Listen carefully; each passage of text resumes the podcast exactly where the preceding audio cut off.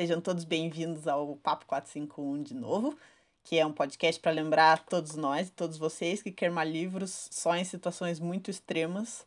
É... Eu sou a Julia Rexel e junto com o Matheus Gapski. Matheus dá um oizinho. Olá. Isso. A gente faz esses episódios que eu me perdi totalmente no que eu ia falar. Ah, lembrei, a gente faz episódios sobre literatura. E agora a gente mudou um pouco o nosso esquema. E por quê? O nosso último episódio foi um episódio por causa do meu aniversário. E o Matheus fez uma entrevista comigo que ficou super legal. E a resposta de vocês que estão ouvindo a gente foi muito boa. Então a gente resolveu adiantar o episódio de aniversário do Matheus e a gente vai fazer uma entrevista com o Matheus hoje. Então, feliz aniversário pra mim. Feliz aniversário ultra adiantado pro Matheus. Oito meses antes, mas tudo bem. Mas tu, tudo certo, tudo certo. Então, assim, normalmente a gente faz um aviso de que o podcast contém spoilers. Hoje eu não sei se vai conter spoilers, vai depender muito das respostas do Matheus, mas estejam avisados que é possível que venham spoilers. Há spoilers sobre a minha vida. Sim. spoilers sobre o futuro da vida do Matheus. Spoilers. Eu vou descobrir coisas, sei lá, sobre tipo, o que, que eu vou estar fazendo quando eu tiver 35 anos. Sim, descobriremos em breve. Se você quer entrar em contato com a gente, a gente tem um e-mail que é o papo451.podcast.gmail.com. É um milagre, milagre da Páscoa. A Júlia lembrou o e-mail do podcast. Acertei, né, Matheus? Acertei. Uh -huh. yes. yes. Eu fiz um gesto de comemoração Isso. aqui. E se você quer entrar em contato com a gente, também tem o nosso Instagram, que é o Papo451pod, que, enfim, a gente posta lá os nossos cronogramas e coisas sobre os episódios que a gente vai gravar. Então, é isso. Matheus não sabe quais são as perguntas que eu vou fazer para ele. Não tenho ideia. E então, vamos lá. Podemos começar? Podemos. Então tá bom. Matheus, qual foi o primeiro livro que você lembra de ter visto na sua casa? Putz. Nossa, tá, deixa eu pensar. Eu tô, tô pensando aqui. Onde que foi? É que eu, eu não sei se eu vou responder essa pergunta de uma boa forma, assim. Eu, o que eu consigo lembrar é o, é o livro mais antigo que eu lembro da existência. Tá bom. Eu tinha um livro que era. Putz, agora me falta o nome. Que é um livro de contos, assim, tipo de histórias infantis é, de histórias de fantasia, outros contos, assim. Lá dentro tinha a história do Peter Pan, a minha história preferida, que era as roupas novas do rei. é, que eu pedi ao meu pai contar toda noite para mim. Eu adorava uma imagem que tinha do rei, assim, pelado, de costas, e aparecia a bunda dele, assim. Eu dava muita risada com aquela imagem.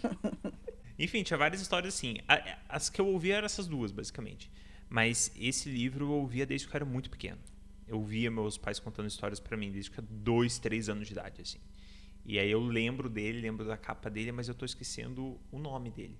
Aí eu quero fazer uma pergunta, porque assim, Mateus, para quem não, não sabe, Mateus é o irmão mais novo de quatro meninos. E uhum. os dois irmãos mais velhos do Mateus são consideravelmente mais velhos que você, né? Sim, sim. E aí o que uhum. eu queria saber é se eles leram para você, leram com você, tipo, como é que como é que rolava esse, essa dinâmica na sua casa quando vocês eram menores? É, foi uma dinâmica bem diferente com os filhos, por diversos motivos, assim. Mas os meus irmãos não tinham muito hábito de leitura. Os dois mais velhos, né? Eu tenho três irmãos.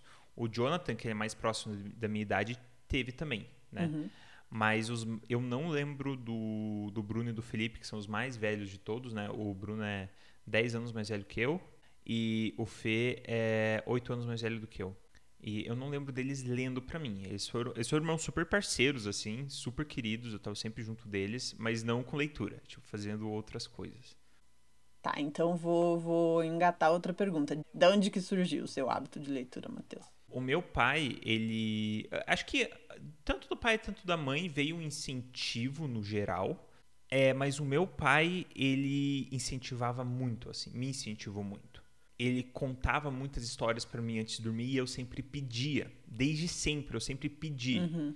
Então, é, começava com, é, enfim, eu indo dormir, eu pedia para ele ir comigo, aí eu pedia para ele contar histórias para mim. E de vez em quando ele lia histórias de livro, mas eu quase sempre pedia para ele inventar uma história. E ele sempre tinha que inventar uma história na hora, assim, uma história qualquer. E eu não lembro dessas histórias, mas eu só lembro que ninguém morria nelas. Todo mundo desmaiava. porque ninguém podia morrer nas histórias do meu pai. E era muito fofo. E hoje eu lembro, assim, eu acho, tipo, demais, assim. E, então, desde muito pequeno, eu sempre amei histórias. Eu sempre pedia e ouvia e tudo mais.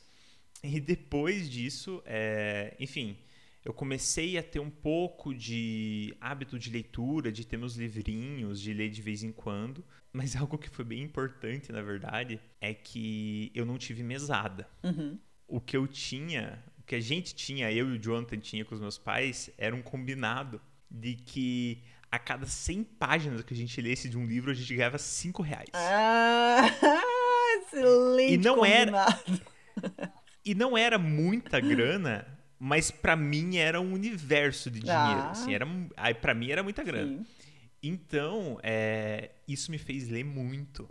e é por isso que eu lembro o número de páginas que tinha no Harry Potter ah, 5. tá. Que eram 702 páginas. E como ele passava de 700 páginas, foi um livro que me rendeu 35 reais. Eu nunca me senti tão rico. Enfim. Tem, tem algumas histórias sobre isso. Foi muito legal que teve uma vez que a gente foi pra... A gente foi pro Paraguai. E eu e o Jonathan, a gente tinha uns 10 anos. E cada um tinha sua, o seu bolsinho cheio de dinheirinho, assim.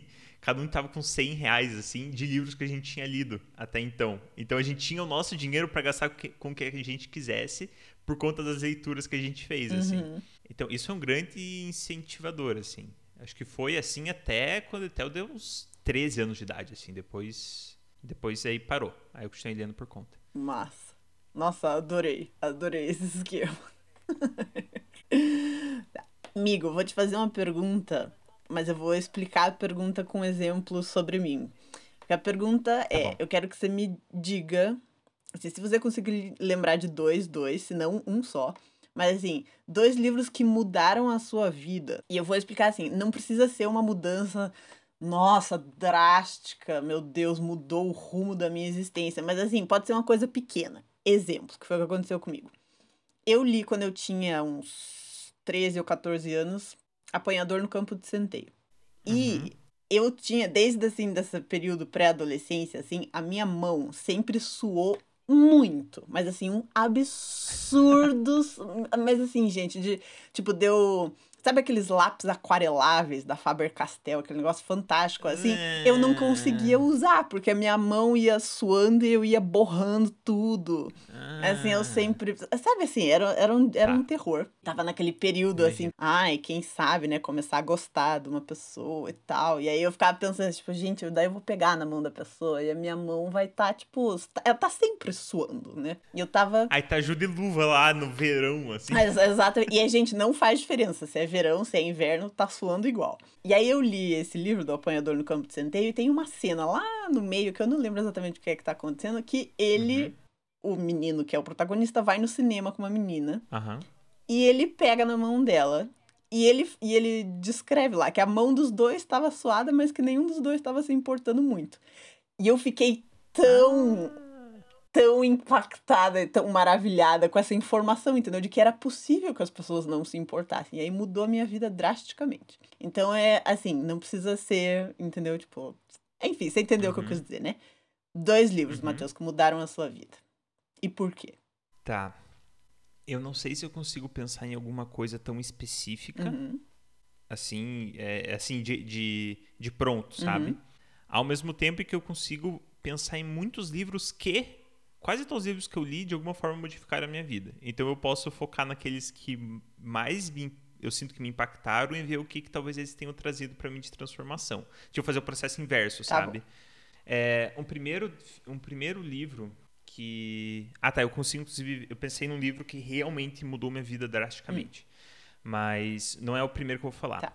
O primeiro livro que eu vou falar é um livro que eu sou apaixonado e que é, a importância dele é que ele mudou muito a, vis- a visão que eu tenho sobre literatura, Hum. que é o, a música do silêncio.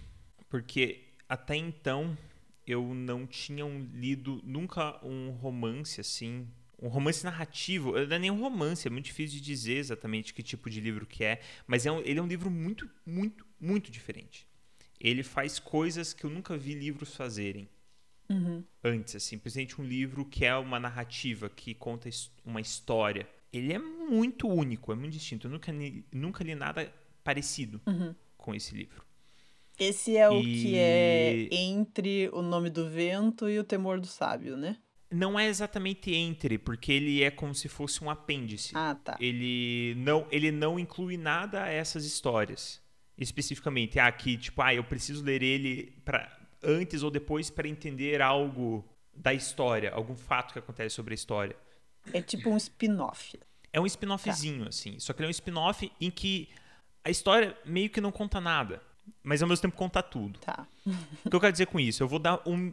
Meio que não é, não é exatamente um spoiler, mas é que o universo do Nome do Vento, das Crônicas do Matador de Rei, tem uma personagem que é apaixonante, que é provavelmente a minha personagem preferida, como deve ser de 80% das pessoas que já leram esses livros, que é a Auri. A Auri, ela, ela era, uma- estudante da universidade, que é onde, enfim, eles aprendem várias coisas sobre magia e as coisas todas. E ela é uma menina que meio que ficou meio louca, mas não no sentido doida, assim, desvairada. Mas ela ficou muito peculiar. E aí ela passou a morar. Não, não, é, não é no esgoto da faculdade, porque não é esgoto exatamente, mas é, nessa uni- faculdade não, da universidade. Mas ela começou a morar no underground da universidade, que é basicamente vielas e túneis de coisas muito antigas, que a universidade basicamente foi crescendo por cima daquilo tudo. Então tem salas de aula que não tem mais porta de entrada para elas, tem canos de, com gases que levam para lugares diferentes. É um negócio insanamente grande que não tem fim. E ela mora nesse lugar. E a relação dela com as coisas e com as pessoas é muito diferente. Porque ela vê cada coisa como se fosse um ser vivo por si só, com uma personalidade, com um humor. Então ela está em um- uma determinada sala, primeiro, que todas as salas que ela vê nesse underground, assim, tem um nome próprio. E ela consegue interpretar o humor dessas coisas. Então, a relação dessa personagem com as coisas que ela vivencia é tão peculiar, tão diferente de tudo que eu já vi antes. E, basicamente, por ser uma história apenas sobre ela, em primeira pessoa. Não, não é em primeira pessoa, mas é tipo narra- terceira pessoa, tipo, interna do, do personagem, assim. Então é narrando sobre as experiências, os pensamentos dela. E, e não tem exatamente um conflito, não tem exatamente, sabe, interação com outros personagens. É só você se aprofundando no personagem, que é absolutamente apaixonante. assim. E são cento e poucas páginas disso. Tá. Então é. Esse livro mudou demais a minha cabeça, porque eu, enfim, eu conheci uma personagem diferente, mas porque ele me deu um senso de liberdade, assim. Eu percebi, caramba, é, na literatura você pode fazer o que você quiser Entendi. sabe? E realmente você ter uma estrutura para tua história vai ajudar muito a você vender, para você saber o que você está fazendo, para as pessoas se interessarem por aquilo que você está fazendo. Então, não é des- descreditando a existência desse tipo de estrutura narrativa e tudo mais, porque, enfim, isso tem motivo de existir, mas ao mesmo tempo é, existem coisas maravilhosas que escapam disso.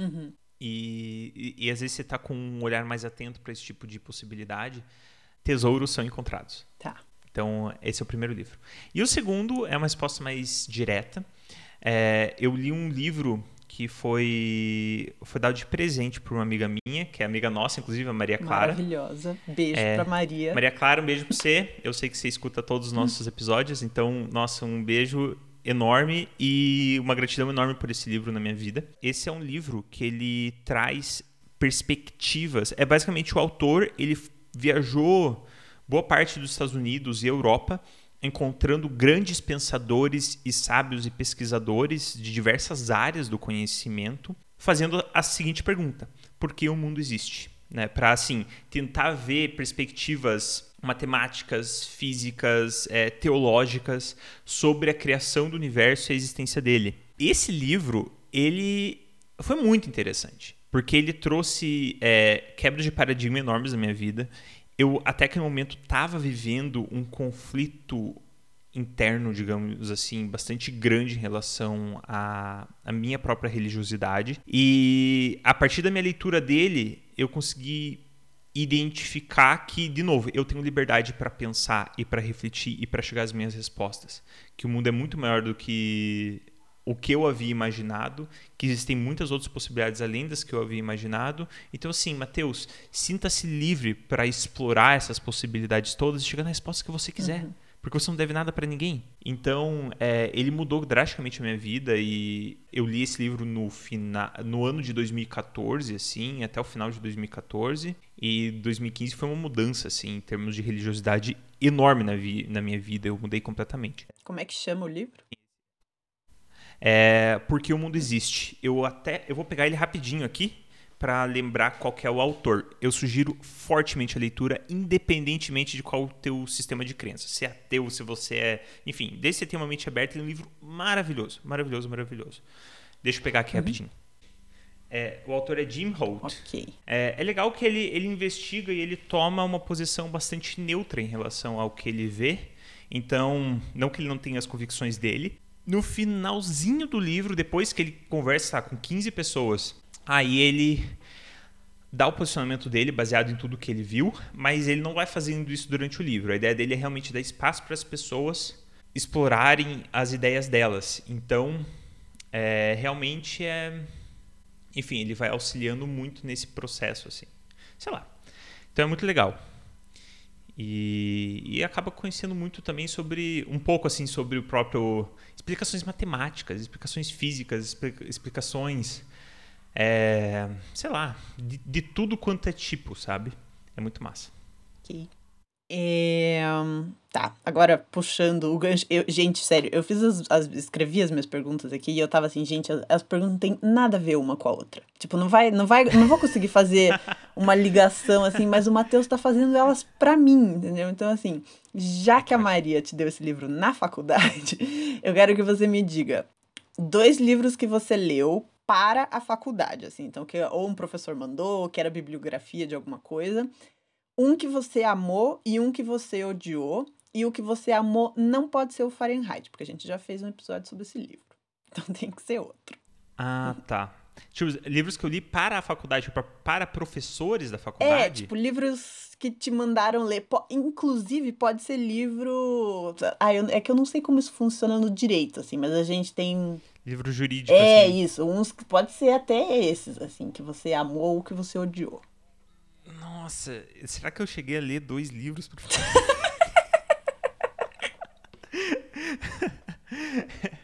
é, tá.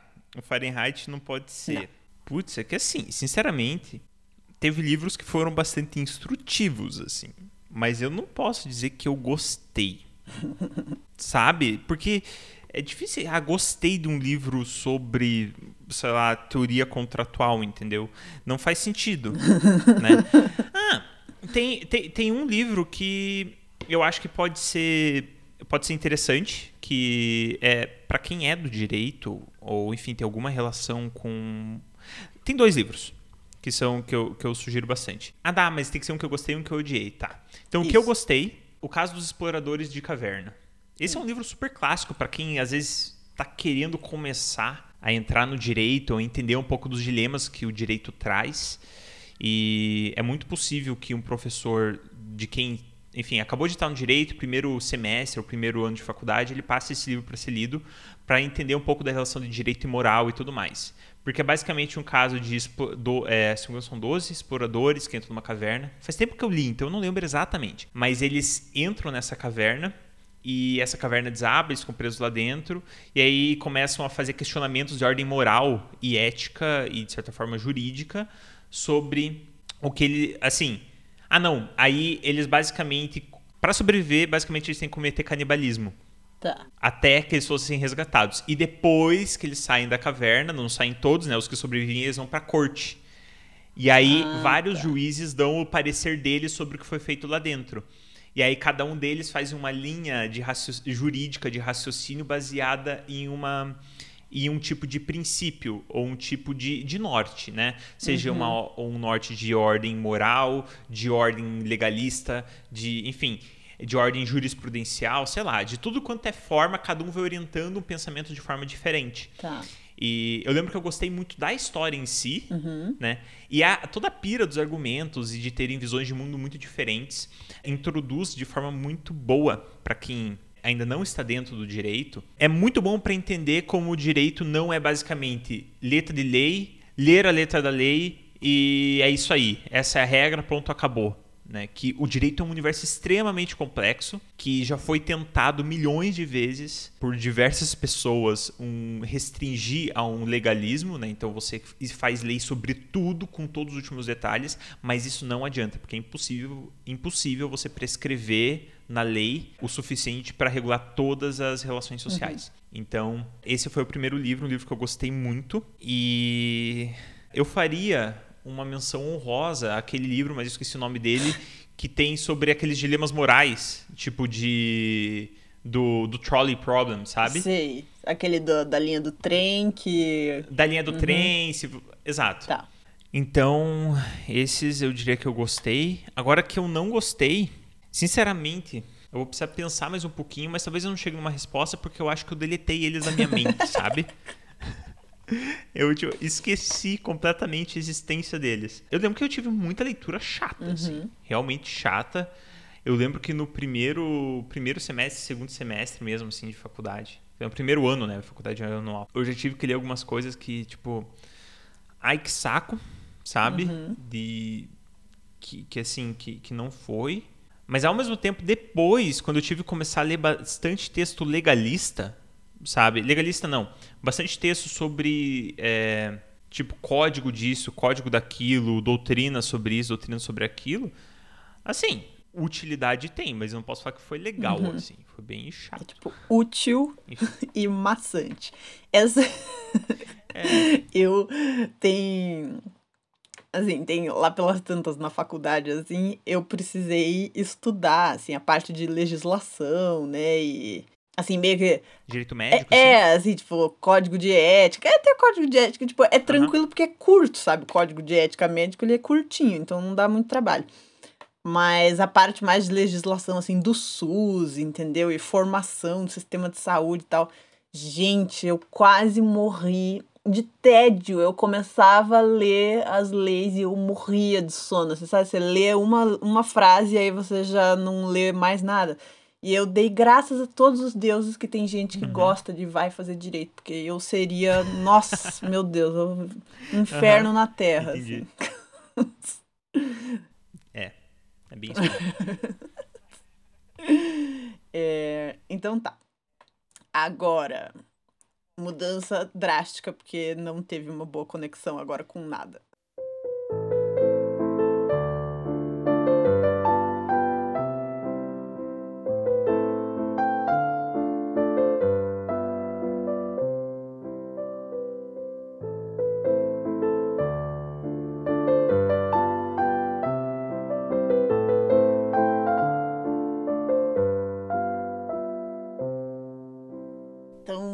Mudança drástica de pergunta. Uhum. Matheus, qual que é o papel da poesia na sua vida? Poesia. Tá. Assim, eu sempre fui uma pessoa muito mais de prosa do que de poesia. Pelo menos de- da forma clássica, que eu quero dizer. Eu amo prosas poéticas. Sou pa- apaixonado por prosas poéticas. Então, assim, aquele. Um estilo narrativo que é mais. Assim, uma narrativa normal, uma, uma, uma, é, de uma prosa, mas que tenha uma escrita intrinsecamente poética. Então, não em termos de estrutura, mas em termos assim de feeling, de, de um livro mais cantadinho, sabe? Que parece que você tá lendo aquela história e parece que você consegue escutar a voz do narrador por detrás, ou que ainda assim trabalha um pouco, um pouco com a musicalidade. Basicamente, essa é a palavra, musicalidade dentro da prosa. Eu sempre volto para isso, mas é o que é uma das coisas que me, tipo, me prendeu ao estilo narrativo das Crônicas do Matador de Rei, porque é muito musical. Eu acho que tem uma musicalidade assim na literatura que faz ter um fluido muito legal. E nem todo livro tem isso. Tem muito livro que é extremamente bem escrito, descrições muito legais, muito boas, mas não tem musicalidade. Então é, ah, é uma descrição normal das coisas e tal. Agora falando especificamente sobre poesia, eu tenho eu tenho preguiça de ler poesia. Esse é o fato, Hum. sabe?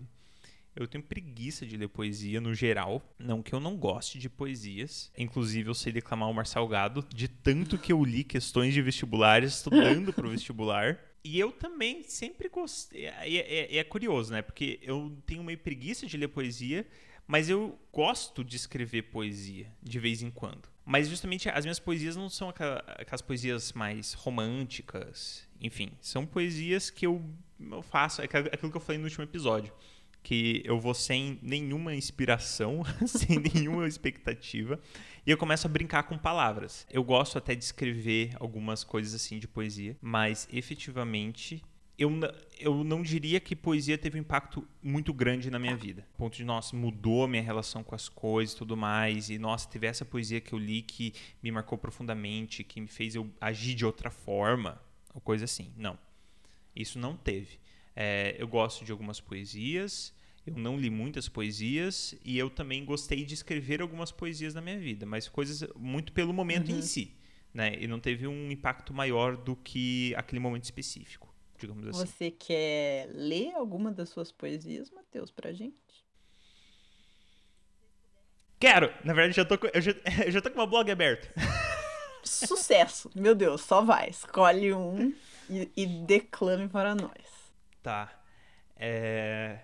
Eu, é engraçado, eu tenho acho que um, eu tenho quatro, quatro poesias aqui sobre, sobre futebol.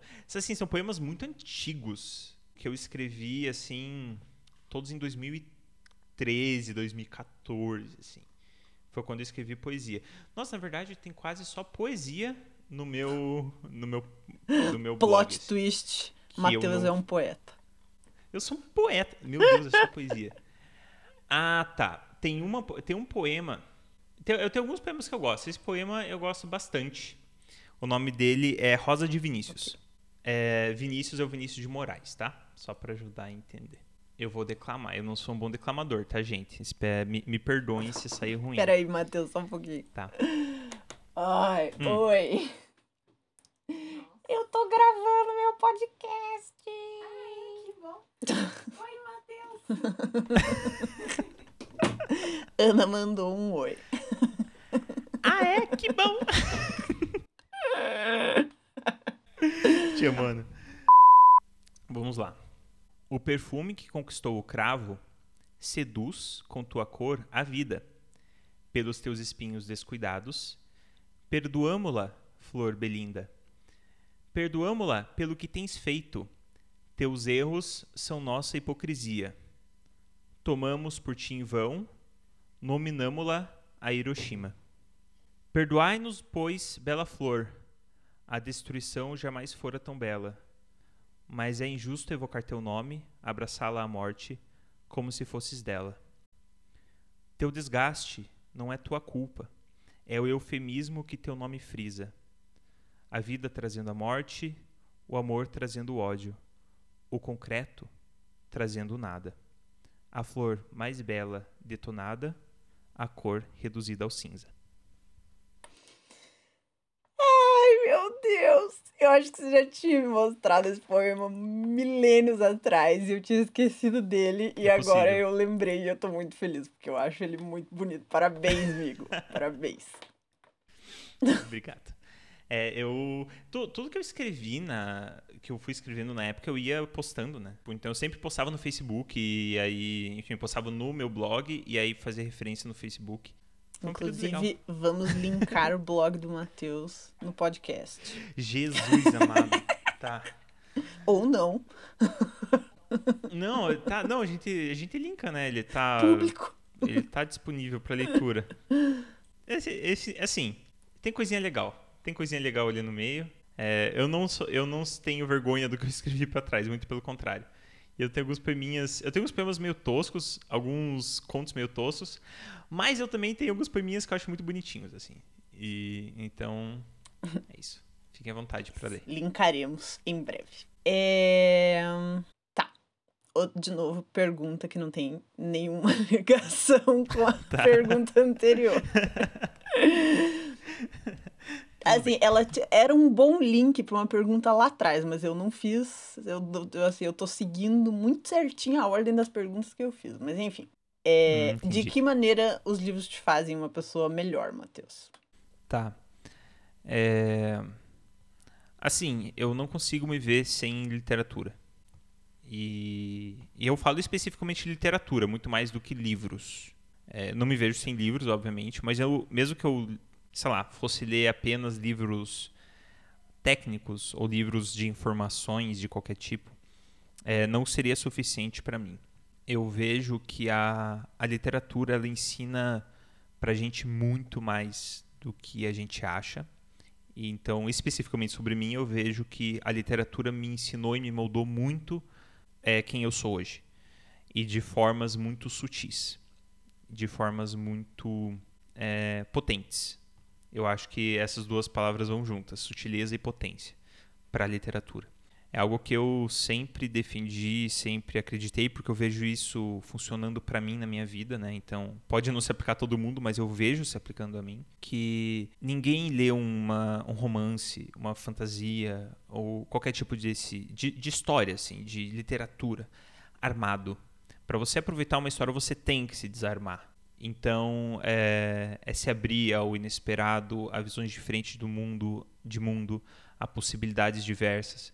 Então a literatura ela tem nessa sutileza que é justamente de onde você menos espera, porque você não está vendo alguém tentando te convencer de um ponto de vista, por exemplo, ou você não está lendo um livro que está diretamente te dizendo que as coisas são assim ou assado. Como indivíduo, você está se abrindo a uma possibilidade para ler uma história, para ler um romance, e de repente aquilo começa a fazer parte da sua base de verdades, daquilo que você acredita e mudar a sua personalidade e tudo mais.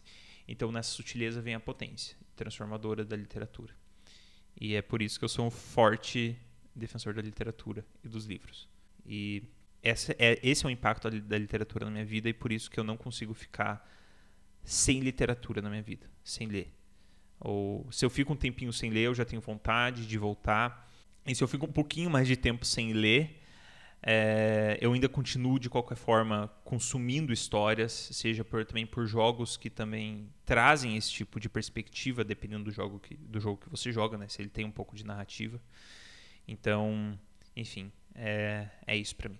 E por que, assim, o que, que mais te atrai nos livros de fantasia especificamente? É, são, eu acho que são duas coisas. Primeiro, que é onde você consegue trabalhar mais com a imaginação. A imaginação do autor e a imaginação do, de quem está lendo.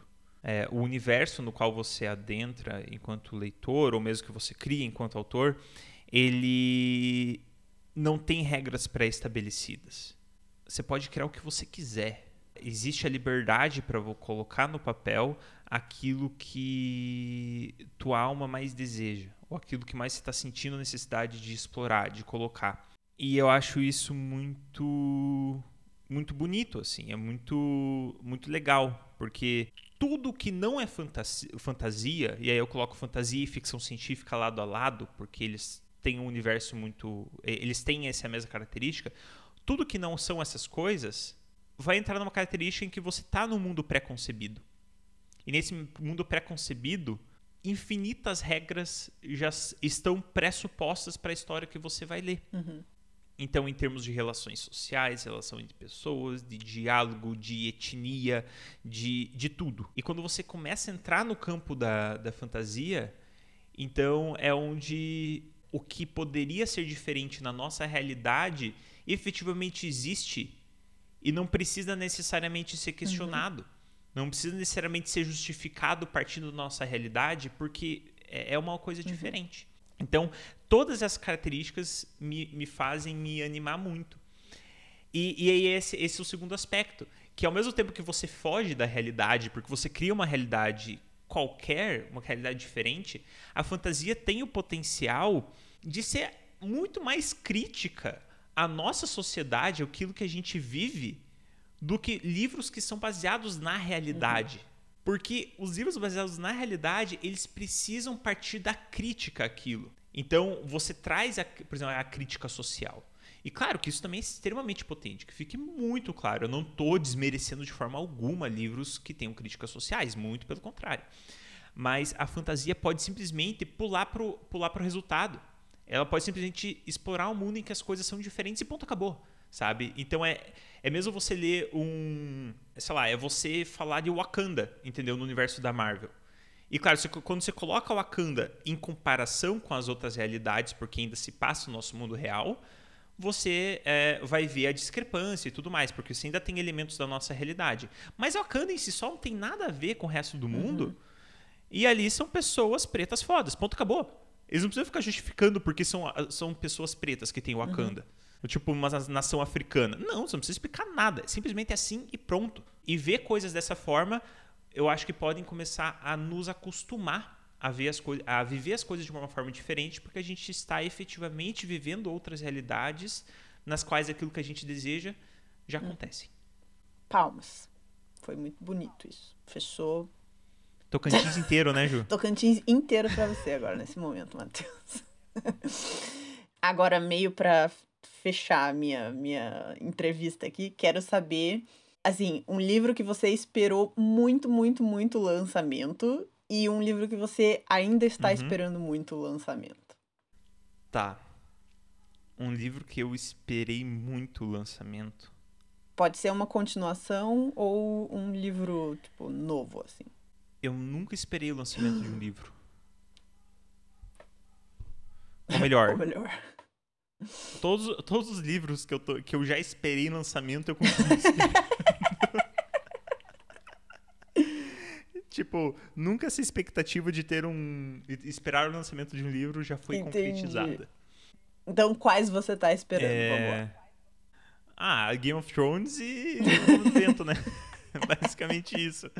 Eu tô esperando ansiosamente por, por pelo lançamento Há muitos anos. Né? É, há muitos anos. As Crônicas de Gelo e Fogo eu li tudo, acho que foi em 2015. 2015 ou 2016, então desde então estou esperando assistir a série.